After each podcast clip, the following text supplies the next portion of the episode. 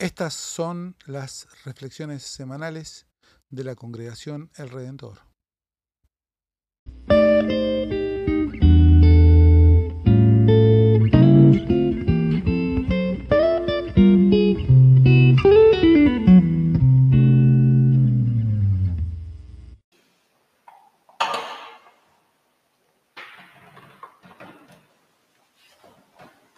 Lectura del Evangelio según San Juan, capítulo 6.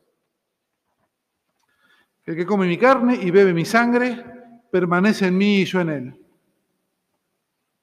Así como yo, que he sido enviado por el Padre, que tiene vida, vivo por el Padre, de la misma manera el que me come vivirá por mí.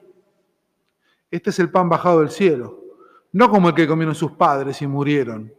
El que coma de este pan vivirá eternamente. Jesús enseñaba todo esto en la sinagoga de Cafarnaúm. Después de oírlo, muchos de sus discípulos decían, es duro este lenguaje, ¿quién puede escucharlo? Jesús, sabiendo lo que sus discípulos murmuraban, les dijo, ¿esto los escandaliza? ¿Qué pasará entonces cuando vean al Hijo del Hombre subir donde estaba antes? El Espíritu es el que da vida, la carne de nada sirve. Las palabras que les dije son espíritu y vida pero hay entre ustedes algunos que no creen. En efecto, Jesús, sabiendo desde el primer momento quiénes eran los que no creían y quién era el que lo iba a entregar. Y agregó, por eso les he dicho que nadie puede venir a mí si el Padre no se lo concede. Desde ese momento, muchos de sus discípulos se alejaron de él y dejaron de acompañarlo. Jesús preguntó entonces a los doce, ¿También ustedes quieren irse?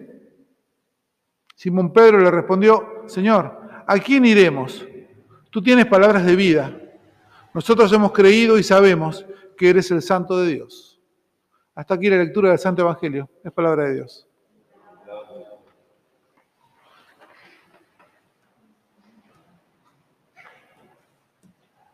Esto es lo que queda cuando se acaba el show, cuando ¿eh? se apagan las luces se juntan las sillas, hay que barrer. Este es el último domingo que leemos el capítulo 6 del Evangelio de Juan. Durante cinco domingos seguidos lo compartimos. Cinco semanas, parece una eternidad, ¿no? ¿Qué estaban haciendo hace cinco semanas? Parece, bueno, en Argentina más todavía, ¿no? Este capítulo nos relata la multiplicación de los panes y los peces, ¿sí? Así empezó también conocida como la alimentación de los cinco mil. Luego de eso, el intento de hacer rey a Jesús y la huida de Jesús. El extenso discurso que lo cierra empieza con un gran milagro, algo maravilloso. El capítulo 6 empieza con un gran milagro, ¿eh? algo maravilloso. Cinco mil personas alimentadas en el desierto. Y algo que empieza de manera tan rimbombante y tan maravilloso, termina, como no podía ser de otra manera, con un resonante fracaso. ¿No? Lo que había empezado con toda la pirotecnia, ¿sí? Jesús alimentando 5.000 personas en el desierto. ¿Qué les parece? ¿Es un hecho remarcable o no? Esto es un cohete camino al éxito, ¿no? ¿Y cómo le fue ese cohete camino al éxito? La gente diciendo, esto es demasiado duro de escuchar, abandonándolo, y Jesús encarando a los doce, incluso diciéndole, ¿y ustedes? Como Josué, ¿no? ¿Qué van a hacer ustedes? Desde ese momento, muchos de sus discípulos se alejaron de él y dejaron de acompañarlo, dice. Increíble. Después de todo esto, muchos de sus discípulos se alejaron de él y dejaron de acompañarlo. Bastante sorprendente, ¿no? ¿Qué pasó? ¿Por qué dejaron de acompañarlo? Bueno, Jesús hizo una fuerte crítica de la relación de Israel con la ley. ¿Sí?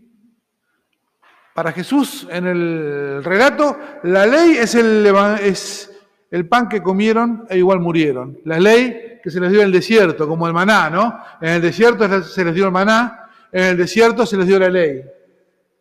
¿Y qué pasó con esa gente? Murió. No solamente murieron físicamente sus cuerpos, murió ese proyecto de pueblo. ¿Sí? ¿Verdad que fracasó ese proyecto? Y ellos no están dispuestos. Los escuchas de Jesús no están dispuestos a ver la ley, el pan que alimentó a sus padres en el desierto, bajo esta perspectiva que sugiere Jesús.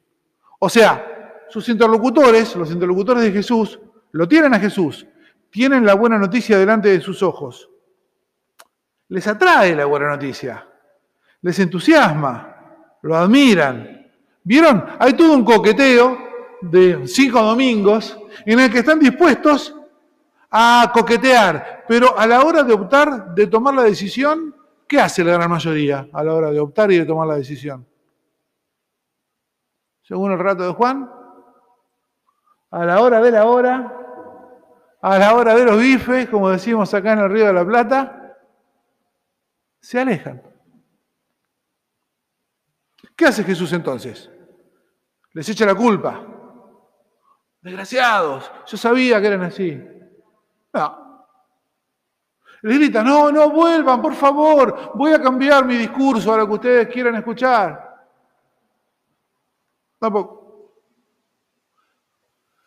Pero se vuelve a los doce y les pregunta, ¿ustedes también quieren irse? Yo siento que es neutra, que, no, yo siento que no es neutra la pregunta de Jesús, ¿no? Yo percibo que Jesús los está como apurando de alguna manera, ¿no? Con la pregunta. ¿No sienten lo mismo? Se está desarmando, se va la multitud y dice, bueno muchachos, ¿y ustedes qué van a hacer? Jesús les está metiendo presión porque ese también es matador, ¿no? ¿Ustedes también quieren irse? En el también me parece que está todo, ¿no? Toda la carga, toda la carga semántica del asunto. ¿También ustedes? Esto también nos hace pensar a la comunidad de fe que se reúne con asiduidad, una cuestión que yo creo que deberíamos considerar. Más compromiso es más presión. ¿Vieron? Lo que Jesús no hace con la multitud, que es meterle presión, se van y Jesús en silencio. Sí lo hace con la comunidad más cercana. ¿Vieron? A mí me sorprende eso. La respuesta de los doce, que es puesta en boca de Pedro, es preciosa. A mí me encanta. No hay palabras grandilocuentes, ni grandes promesas de fidelidad de fierro. ¿Qué le dice Pedro? Señor, ¿a dónde vamos a ir? ¿No? Hay un pragmatismo profundo en la respuesta de Pedro. Exactamente. ¿A dónde vamos a ir, Señor? Me encanta. Ese momento de Pedro de profundo pragmatismo me parece maravilloso.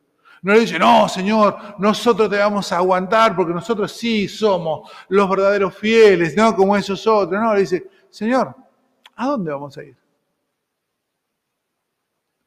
Creo que también hoy Dios hace grandes maravillas. Yo lo creo de verdad. Incluso, incluso, pueden juntarse multitudes también hoy alrededor de algo que pasa en relación a lo sagrado, ¿verdad? A veces se juntan multitudes en relación a un algo que pasa con lo sagrado.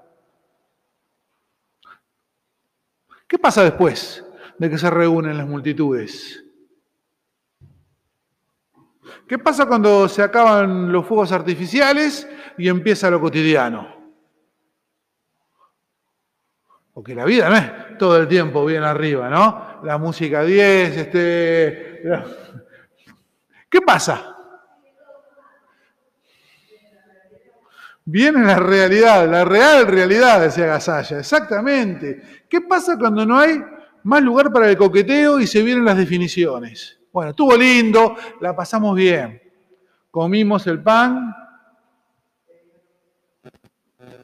pasamos una experiencia religiosa, trascendente, que la verdad nos dejó fascinados. Ajá, Ahora viene el día a día.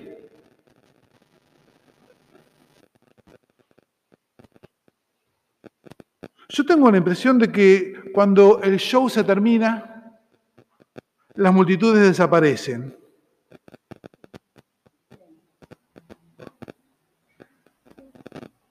O por lo menos se vuelve menos relevante juntarse como multitud, que cuando el show se termina, esa misma multitud puede seguir, pero ya interaccionando en pequeños grupos.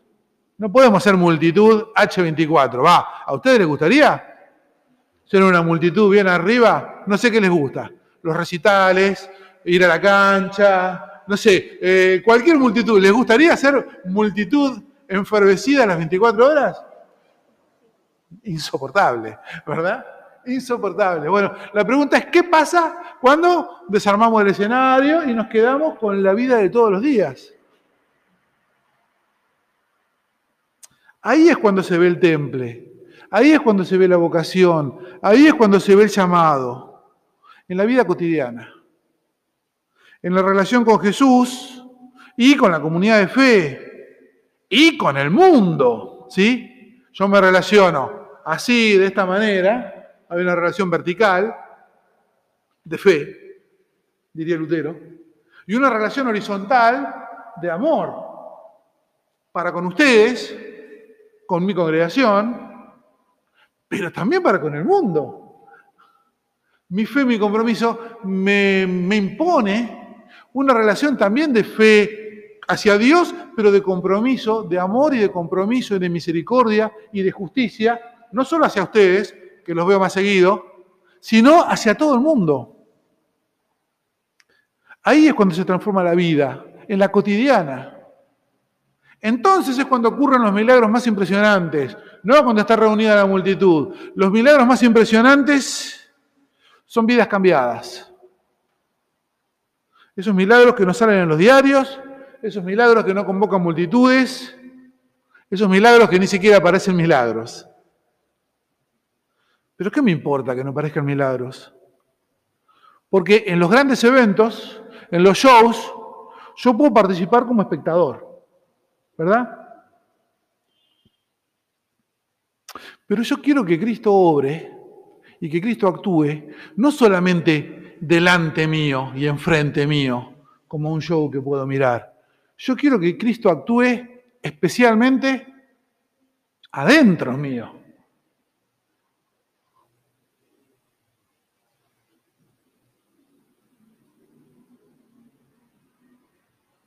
No hay comunicación de la fe sin palabras, no hay comunicación de la fe sin comunidad.